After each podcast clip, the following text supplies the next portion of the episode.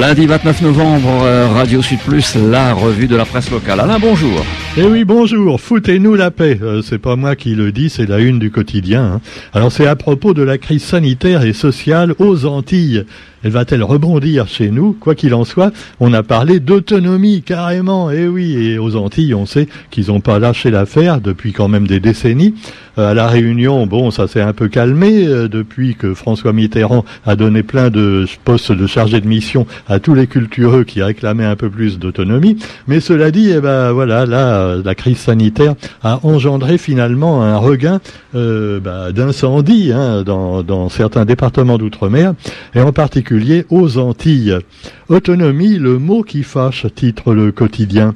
En effet, l'emploi, la vie chère, la santé, l'égalité, l'autonomie évoquée par le ministre des Outre-mer lui-même, Sébastien Lecornu, qui a dit en parlant donc euh, de la Guadeloupe et de la Martinique, oui, ben c'est pas un sujet tabou, on peut en parler, on peut en parler, ce qui est la première fois depuis longtemps.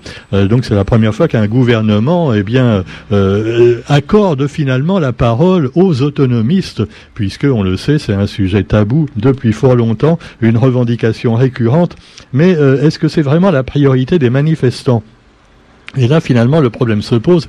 Est-ce que euh, le ministre et Emmanuel Macron n'ont pas évoqué l'autonomie pour finalement menacer un peu les Antillais puisque bah oui, euh, vous savez que le problème à la base c'est le vaccin et donc les, les soignants euh, qu'on oblige à se faire vacciner et d'ailleurs euh, le gouvernement a dû reculer aux Antilles et repousser la limite pour se faire vacciner sans être éjecté à la fin de l'année. Alors est-ce que on ne parle pas d'autonomie pour faire peur aux gens qui sont anti-vaccins mais en même temps anti-autonomie? Eh oui, ça peut diviser la population et permettre donc de faire passer la pilule ou plutôt la piqûre. Alors euh, ça peut être un truc également du gouvernement. Et pendant ce temps-là, eh bien, euh, Zinfo 974 nous dit, et eh oui, c'est incroyable. Moi, je me suis dit, je me suis trompé de chaîne. Zinfo, c'est quand même euh, alors à fond hein, pour le gouvernement, il faut bien le dire. Et il paraît que le variant Omicron, ce fameux variant pour lequel on a fermé les frontières de l'Afrique du Sud, et qui donc le variant Omicron ne provoquerait que des symptômes légers. Alors c'est une chercheuse sud-africaine qui l'affirme. Elle a fait des tests sur les premiers patients donc qui ont été touchés et donc l'AFP, euh, l'agence française de presse, a repris l'information. Selon ces effets effectués par cette chercheuse, eh bien euh, voilà, il n'y aurait pas de problème, euh, même pas de fièvre, simplement des courbatures, enfin un phénomène grippal classique. Alors est-ce que c'est pas un petit peu ce que disent certains chercheurs depuis le début, qu'il y aura de plus en plus de variants et de mutations, mais que le virus en même temps va perdre de sa puissance. On peut l'espérer. On a déjà eu le variant Delta qui finalement ne s'avère pas vraiment plus dangereux que l'ancien, que le variant Alpha, enfin le, premier hein, qui est paru en 2020. Et euh, est-ce que, est-ce que évidemment, vous me diriez qu'il y, a quand même, des morts, en particulier à Maurice? Eh oui. Et là, c'est un autre article également qui nous annonce que rien que la semaine passée, il y a eu 122 morts du Covid à l'île Maurice. Alors, on nous annonce qu'un quart d'entre eux avaient moins de 60 ans, ce qui peut faire peur effectivement, mais que 101 sur 22 souffraient de comorbidité. Et puis, bah là aussi, euh, le sujet qui fâche, 61 étaient non vaccinés, donc, bah oui, ça veut dire que la moitié était vaccinée et ils sont morts quand même. Alors, ah oui, vous me direz qu'ils avaient des comorbidités, d'accord. Mais alors quand même, attends, si la moitié de la population mauricienne est vaccinée et que quand même la moitié des morts sont également euh, morts, euh, ça veut dire que le vaccin, il y a un équilibre entre non vaccinés et, vaccinés en ce qui concerne la mortalité. Parce que l'argument qu'on nous sort en métropole et à la Réunion, c'est de dire oui, euh, c'est normal qu'il y ait plus de gens qui meurent quand ils sont vaccinés, puisqu'il y a plus de vaccinés que de non vaccinés. Oui, je sais, ça fait mal à la tête, Roger. Hein. Rassure-toi, tu as mal à la tête là, mais tu n'as pas le Covid. Enfin, je suis pas médecin, je dis ça, c'est pour te rassurer, puisqu'il paraît que psych pourquoi ça fait, ça sonne un peu creux quand tu tapes sur ton coco Coco vide, eh oui, le, oh, le fameux coco vide.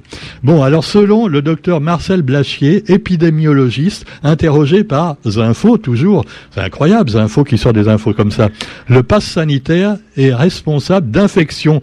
Et alors le docteur Blachier a toujours été contre le pass sanitaire. Il estime en effet que les vaccinés peuvent transmettre le virus, et on ne savait pas au départ. Quand le gouvernement a imposé le pass sanitaire pour obliger les les gens à se. On savait pas à l'époque que le vaccin, eh ben, tu avais quand même, tu pouvais transmettre le virus une fois que tu étais vacciné. Manque de bol, tu transmets le virus. Alors après, on te dit, ah oui, mais rassurez-vous, le virus est moins dangereux quand on est vacciné. Euh, bon, quand même, euh, à Maurice, tu vois, moitié-moitié. Hein. Quoi qu'il en soit, eh bien, de plus, les vaccinés respectent moins les masques et les gestes barrières. Donc, ils attrapent plus facilement le Covid. Je vous ai déjà cité l'exemple quand je vais à la boulangerie chercher mon journal, hein, euh, euh, voilà, euh, au tampon. C'est rigolo parce que tu as la terrasse où tu dois avoir le passe sanitaire et là les gens sont pas masqués, voilà, tout ça. Oh, on est vacciné, on s'en fout, tu vois. Par contre, moi et quelques autres qui font la queue avec la distanciation sociale et le masque pour acheter notre pain ou notre journal, et on ne peut pas franchir la barrière invisible qu'il y a entre les vaccinés et non vaccinés. Hein. Ah ouais, parce qu'en plus, il y a même pas un mètre. Mais enfin bon, tu... non, c'est le genre de conneries comme ça. Je me dis, mais euh, ils sont fous. Ils sont complètement fous.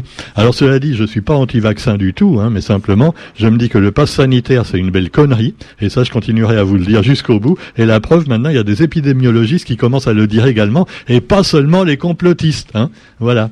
Donc voilà, on peut toujours douter. Hein. Il faut toujours douter dans la vie un petit peu. Mais l'autonomie, me direz-vous, dans tout ça? Ah bah oui. Euh, alors c'est sûr que si les, les indépendantistes guadeloupéen prenait le pouvoir, je ne sais pas s'il maintiendrait le vaccin obligatoire ou pas. Hein. Euh, euh, c'est un petit peu comme euh, Dupont-Aignan et Marine Le Pen. On ne sait pas trop ce qu'ils feraient dans la réalité, hein, parce qu'il y a de la démagogie aussi souvent.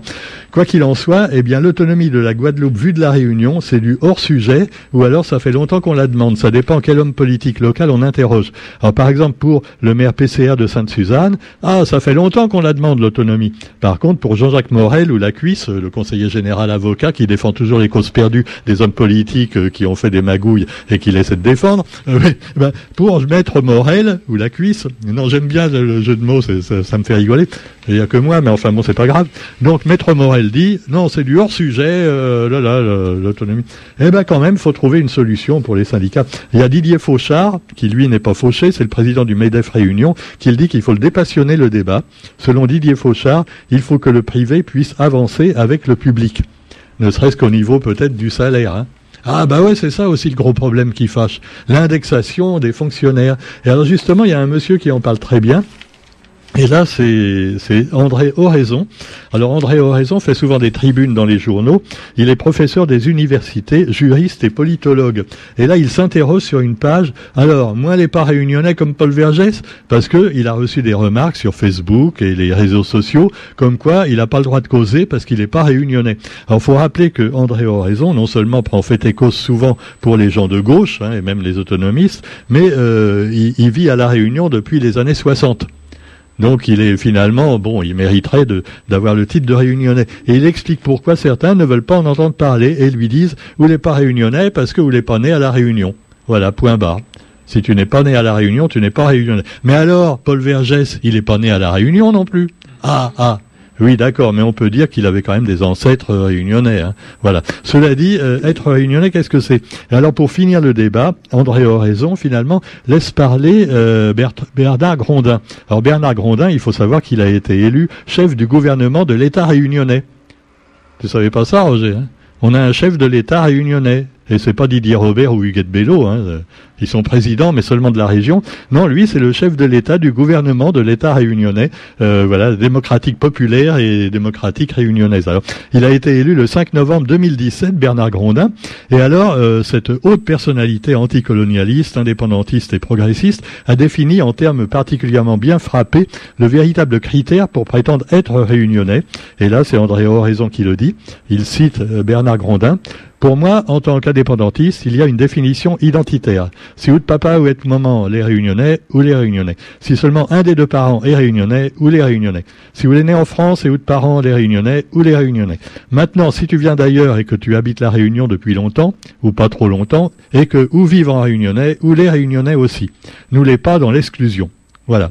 Alors je remarque au passage que Bernard euh, Grandin écorche un peu la langue créole parce qu'il utilise des, des tu et des ou dans la même phrase, mais enfin bon, c'est peut-être pour que les oreilles euh, comprennent. Hein, voilà. Quoi qu'il en soit, bah, midi tout, euh, nous les pas plus, nous les pas moins, respecte à nous. Et on peut terminer le débat avec cette belle phrase de Laurent Vergès qui a dit finalement, voilà cette phrase qu'on devrait retenir. cela dit, André Horizon, il n'a pas répondu quand on lui pose la question de son indexation quand même, tu vois. Ah non, là, ah mais faut pas pas parler de choses qui fâchent. Hein. Alors, ça suffit. Il faut augmenter le salaire du privé et pas baisser le salaire des fonctionnaires. Hein. Euh, c'est ce que me disent tous les fonctionnaires que je connais d'ailleurs. Ouais, mais dans le privé, les patrons, tu vois, du privé, ils sont pas trop d'accord. Hein. Ah bah ouais. Faut, alors, ou alors, faudrait que ce soit l'État qui rajoute la différence. Mais dans ce cas-là, eh ben, on serait fonctionnaire. D'ailleurs, Roger, tu es un peu fonctionnaire puisque la radio, euh, la radio associative reçoit des subventions de l'État principalement. Donc tu es payé par l'État, donc tu es fonctionnaire. Mais toi, tu n'as pas d'indexation. ah ouais, c'est compliqué, hein Oui. ne fais pas un doigt d'honneur, Roger, s'il te plaît. Il y en a un qui a fait un doigt d'honneur et il a des problèmes maintenant. Ah, tu as attendu l'index, l'index de correction. Parce qu'il y en a un qui a attendu non pas son index mais son majeur, et c'est Éric Zemmour. Alors, euh, parce qu'il se baladait en voiture euh, du côté de Marseille, et alors il y a une dame qui lui a tendu son doigt. Et alors, euh, donc, pour répondre, Éric Zemmour a fait la même chose. Et en plus, il, il a dit, paraît-il, bien profond la surenchère, hein. mais quelle violence, quelle violence. Alors évidemment, ça fait un scandale, tu vois. Ah, encore pire que quand il a posé avec sa copine serrée contre lui à Paris Match.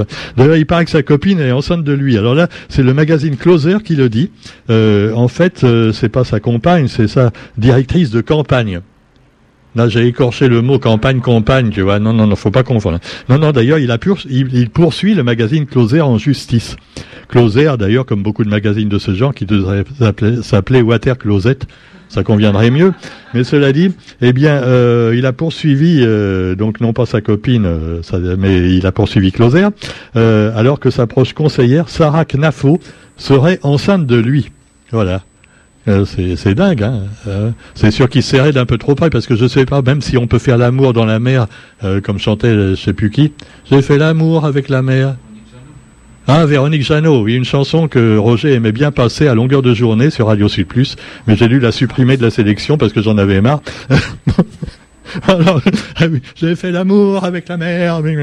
Bon, alors cela dit, euh, il a lui, il n'a pas fait l'amour avec la mère, il a fait l'amour avec la fille. Enfin, tu me diras, il y en a c'est pire. Nicolas Hulot. Alors Nicolas Hulot, lui, il fait pas des doigts d'honneur, mais enfin, bon, alors il paraît qu'il a des problèmes parce qu'il aurait un peu tripoté des dames et des demoiselles euh, dans les années 90. Et les affaires ressortent seulement maintenant.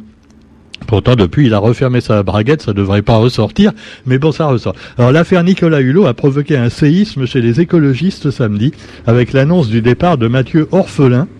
Mais qui est Mathieu Orphelin?